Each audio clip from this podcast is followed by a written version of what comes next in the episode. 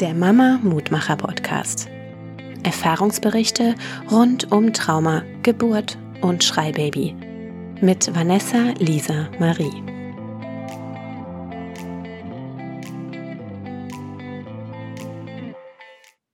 Hallo und schön, dass du dabei bist.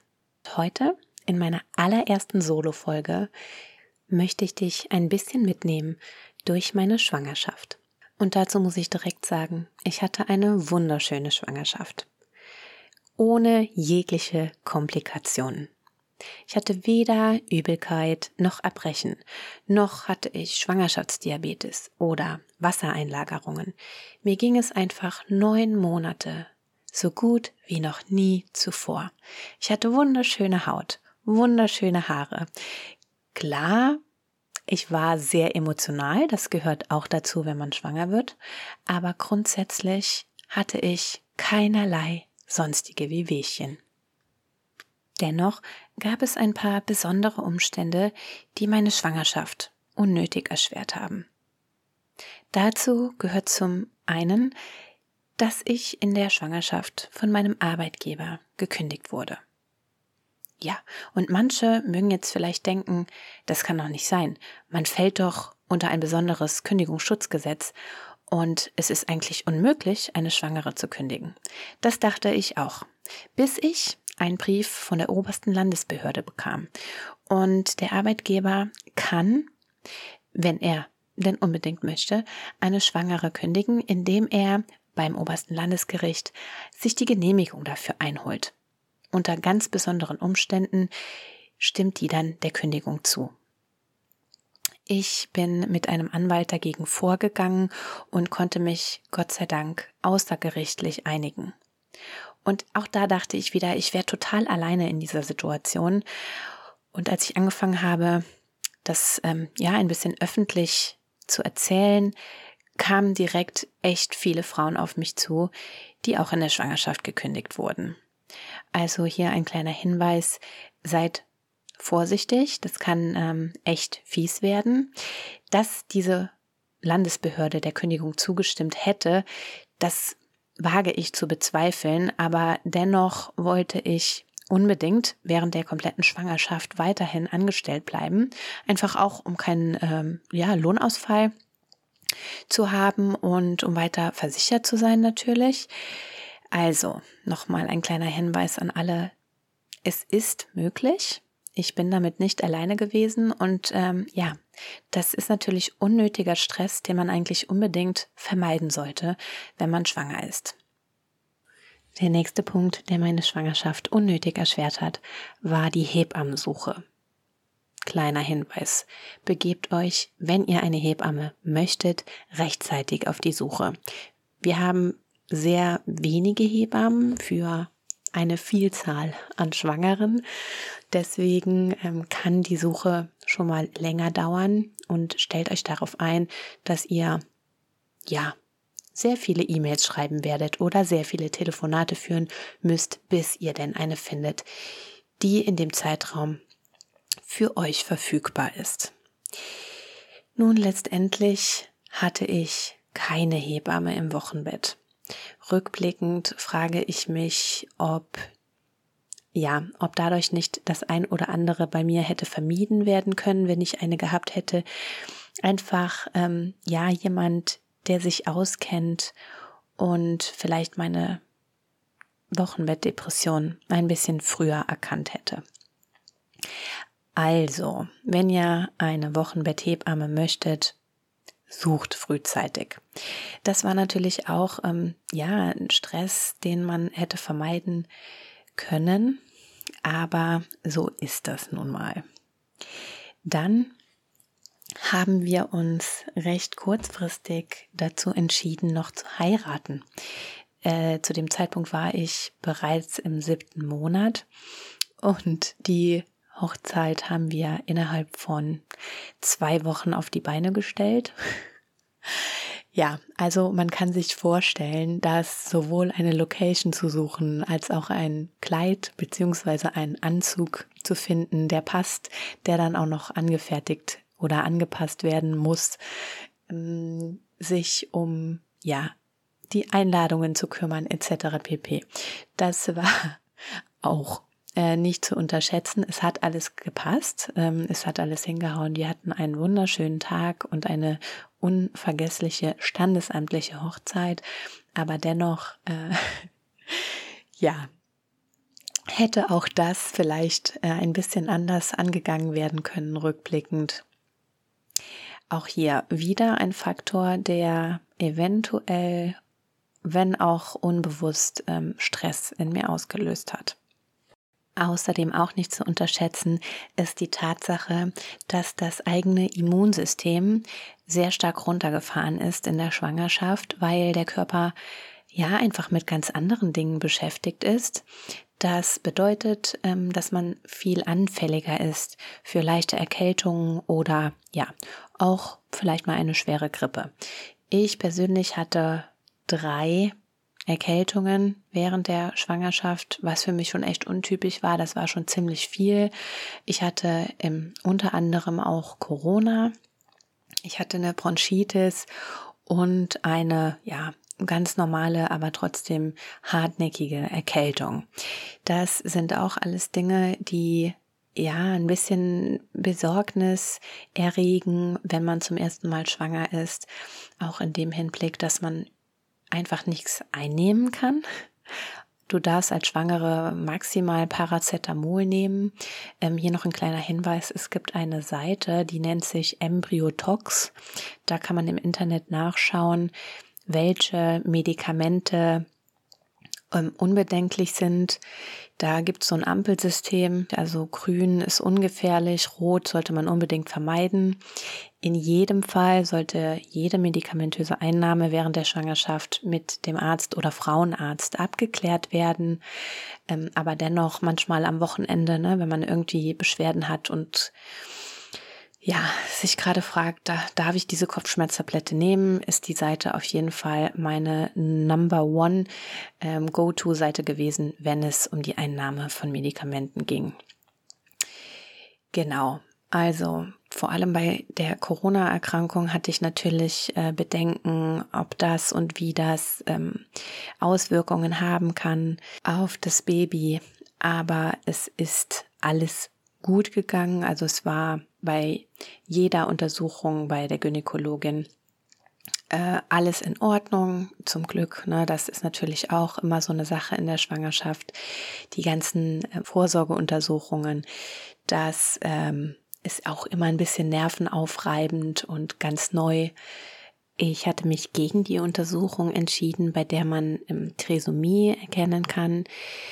Auch aus dem Grund, dass meine Gynäkologin das ein bisschen abgespielt hatte. Sie meinte so, ja, ähm, ich wäre dafür zu jung und nicht vorbelastet und ich sollte mir da nicht so viele Sorgen machen. Also sie hat mir auch sozusagen ein bisschen die Angst genommen. Ähm, das darf aber natürlich auch hier jeder für sich selbst entscheiden, ähm, ob man diese Gewissheit haben möchte oder nicht.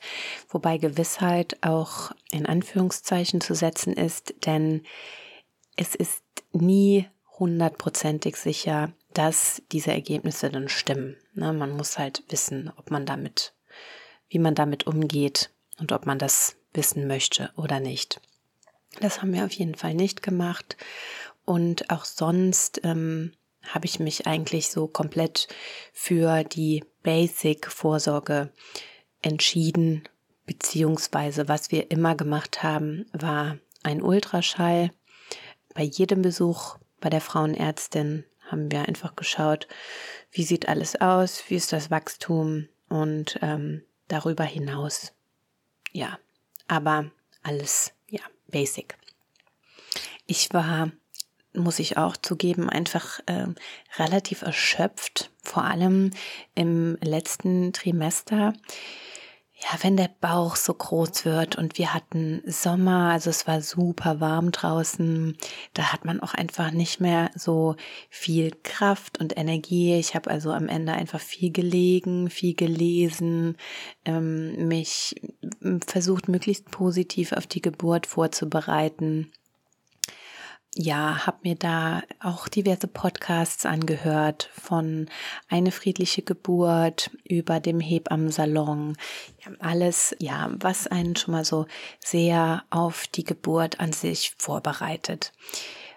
Wenn ich jetzt die Möglichkeit hätte, das Ganze nochmal zu durchleben, dann würde ich auf jeden Fall mehr Beachtung auf die Zeit nach der Geburt legen, anstatt auf die Geburt selbst. Klar, ähm, für viele Frauen ist diese Geburt, dieses Riesenmysterium, dieses Ungewisse einfach das, äh, was einem am meisten im Kopf rumschwirrt und vielleicht auch am meisten Sorge bereitet.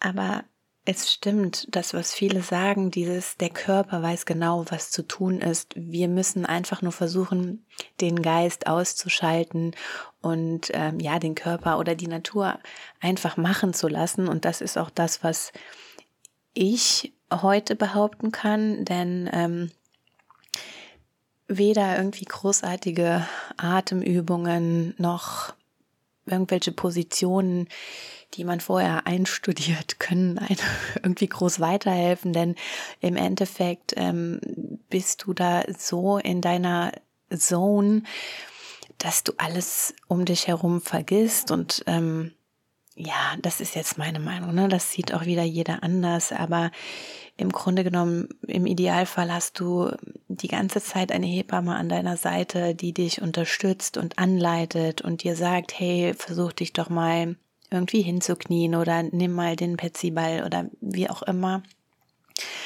Ähm, deswegen, das ist ein so natürlicher und von der Natur aus für uns Frauen vorgesehener Prozess. Das schafft man irgendwie. Rückblickend muss ich sagen, dass Wehen sich für mich angefühlt haben wie ein Periodenschmerz. Ich habe ähm, bei jeder Periode jeden Monat am ersten Tag sehr starke Schmerzen. Eigentlich so stark, dass ich kaum oder nie diesen Tag ohne ähm, ein, einen Schmerzmittel überstehe. Und genauso fühlt sich auch eine Wehe an. Das ist das, womit man es am besten vergleichen kann. Jetzt war es bei mir so, dass ich meinen errechneten Entbindungstermin überschritten habe. Und ähm, ja, mit jedem Tag, den du deinen ET überschreitest, musst du engmaschiger zur Vorsorge, einfach um zu kontrollieren, geht es deinem Baby gut? Hast du vielleicht schon Wehentätigkeit? Muss man frühzeitig dann jetzt eingreifen oder intervenieren? Ich wollte unbedingt eine natürliche Geburt. Das war mir total wichtig. Ich hatte mich da so drauf vorbereitet und so drauf gefreut, ähm, ja, dass ich mich da von diesem Weg überhaupt nicht abbringen lassen wollte. Ich habe versucht, ähm, ja, so ruhig wie möglich zu bleiben. Und mit jedem Tag, den ich drüber war, schwand natürlich so ein bisschen dieses, ähm, diese Leichtigkeit in die Geburt reinzugehen. Und irgendwann wurde natürlich auch das Thema Einleitung ein bisschen präsenter. Aber da möchte ich in meiner Folge zum Thema Geburt noch viel ausführlicher drauf eingehen. Also, wie gesagt, meine Schwangerschaft war grundsätzlich wunderschön und extrem komplikationsfrei von der gesundheitlichen Seite gesehen, wobei man natürlich auch immer sagt, das ist ein Hinweis auf einen Jungen, denn die Mamas, die Mädchen kriegen, die haben viel öfter mit Übelkeit und Erbrechen zu tun und bekommen eher unreine Haut und ja, das ist ja so eine so ein alter Mythos. Vielleicht könnt ihr das ja bestätigen. Ich auf jeden Fall äh, kann das aus meiner heutigen Sicht. Ich habe einen Jungen bekommen und der hat mich sehr verschont in meiner Schwangerschaft. Nun ja, falls du gerade schwanger bist und diese Folge hörst, dann versuch möglichst auf Stress zu verzichten oder ihn möglichst zu vermeiden. Ähm, denn ich denke, rückblickend war das vielleicht ähm, ausschlaggebend dafür, dass ich ein Schreibaby bekommen habe. Man weiß es nicht. Es ist möglich, ähm, dass diese ganzen Stressfaktoren damit reinspielen. Deshalb lege ich dir ans Herz, so viel Entspannung wie möglich in deinen Alltag zu bringen, vielleicht auch noch mal einen Urlaub zu machen, äh, dir mal eine Massage oder äh, noch mal ja ein Facial zu gönnen, was auch immer dir alles gut tut. Und ähm, ja, falls du kurz vor der Entbindung stehst, dann ähm, wünsche ich dir ganz viel Kraft. Du schaffst das. Äh, das ist, das haben schon so viele Mamas vor dir geschafft und es werden noch so viele Mamas ähm, schaffen in Zukunft. Da musst du immer dran denken. Ich habe mir während meiner Schwangerschaft auch immer wieder gedacht, jeder Mensch, der dir begegnet, jeder Einzelne ist irgendwann mal geboren worden. Dieser Prozess des Gebärens, das ist so ein riesen Mythos und, und viele haben so viel Angst davor. Aber schau dich einfach mal um und denk mal drüber nach. Ähm, ja, wie, wie viele Frauen das schon vor dir geschafft haben. Deswegen bleib entspannt und ähm, ja, ich wünsche dir ganz viel Kraft. Bis zur nächsten Folge.